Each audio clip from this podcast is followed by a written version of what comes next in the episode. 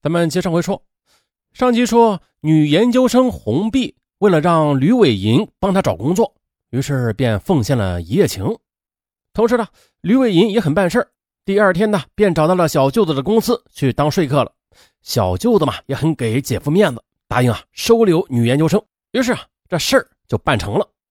可是吕伟银他打起了小小算盘啊，他为了多享受几天这个红碧啊啊就没有告诉他。红碧看上去也不着急，他白天挽着吕伟银的胳膊逛街购物，晚上嘛则奖励给吕伟银点点点儿哎，上集咱们就说到这里，是吧？吕伟银仿佛是在梦中啊，为了避免外界打扰，他干脆的关掉了手机。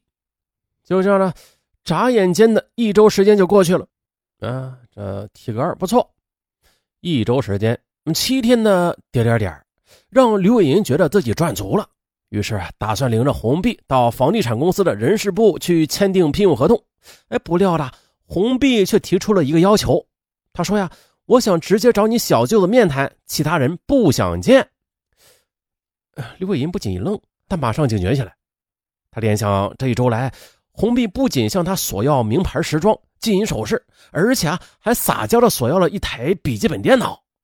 如今工作问题已经落实了。他却非要与公司的老总单独面谈，哼！吕伟银啊，他隐隐约约的察觉出了，眼前这位女研究生千里迢迢的来，并非为了求职。感觉情况不妙的吕伟银，他没有敢引荐自己的小舅子红碧嘛，自然也是看出了他的顾虑，并不强求，转而要求吕伟银啊介绍介绍认识其他的大老板。见吕伟银满脸诧异，红碧干脆把话给挑明了。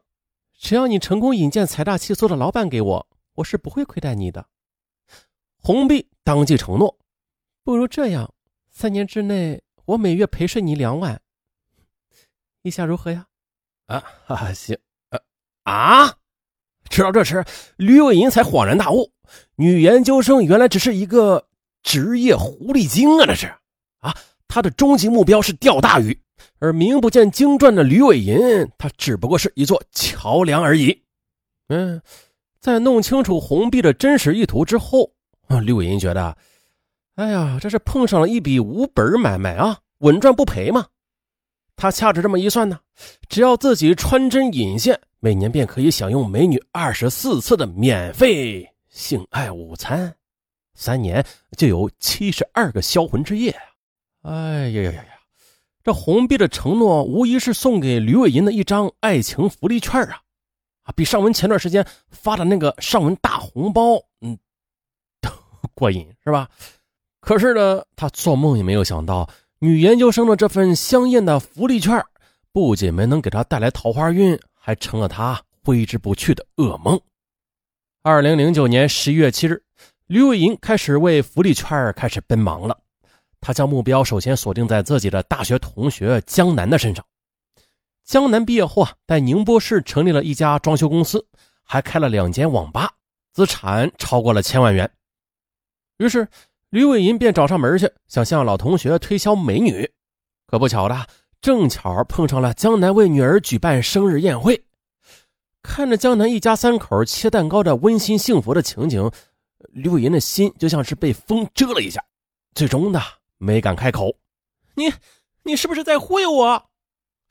见吕伟银垂头丧气、空手而归，红碧嘛早就没有了往日的柔情蜜意，他一脚将吕伟银给踹下了床。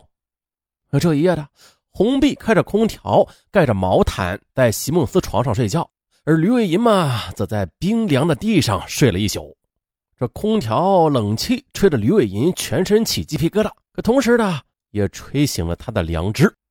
面对此时女研究生翻脸不认人的折磨，刘颖感到很后怕。他想，如果将这样的职业狐狸精送到成功男人的床上，还有这红颜祸水的故事很快就会上演，那他就是造孽呀。于是，吕伟银决定打退堂鼓。第二天早上，哎，见吕伟银准备偷偷的拍拍屁股走人，红皮使劲拧着吕伟银的耳朵：“如果你再这样搪塞我的话。”我就将咱俩的丑事告诉你妻子，不是你，你这样不不好吧？吕伟银闻言差点瘫痪在地。此后的几天呢，吕伟银就这样在红碧的威迫之下，只好硬着头皮外出推销去了。哎，当了业务员啊，每次到了朋友的办公室的门口，他又扭头就走，因为良知的折磨最终阻止他迈出那最后的一步。直到这时的吕伟银才切身的感受到，这婚外恋就如同是枷锁，压得他喘不过气来。这样吧，你的性补偿我三十万元，咱俩的事就一笔勾销。见吕伟银无心享受性爱的福利券，红碧彻底摊牌了，给了吕伟银一条免受良心折磨的出路。吕伟银在宾馆里受困了半个多月，他做梦都想离开的，但是他实在是拿不出三十万元的性补偿啊。最终，红碧恼羞成怒。二零零九年九月十四日晚，红碧命令吕伟银跪在地上，他用拳头击打他的下巴。哎呀，这吕伟银的脸都快变形了。青一块啊，紫一块，肿得像面包。那刘银为何如此懦弱啊？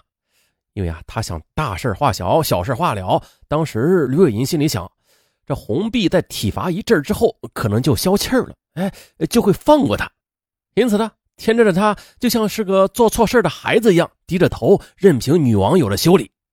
可是，被罚跪了几个小时之后，出乎意料的一幕发生了，红碧突然变得柔情脉脉。并且呢，主动的要求跟吕伟银亲热。呃，吕伟银受不了诱惑，就稀里糊涂的再次跟他上了床。